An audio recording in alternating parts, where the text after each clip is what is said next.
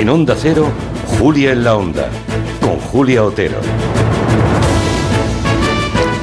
Bueno, pues quién nos iba a decir, ¿verdad? Que a los españoles en julio, que uno de los frentes de la investidura iba a estar o iba a jugarse en Bruselas.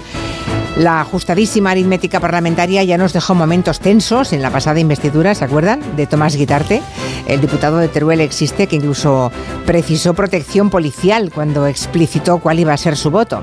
Bueno, pues bien, esta vez el resultado de las elecciones ha puesto en el centro del tablero a un señor del que casi nadie quería saber nada, hasta que sus escasos siete votos lo pueden decidir todo.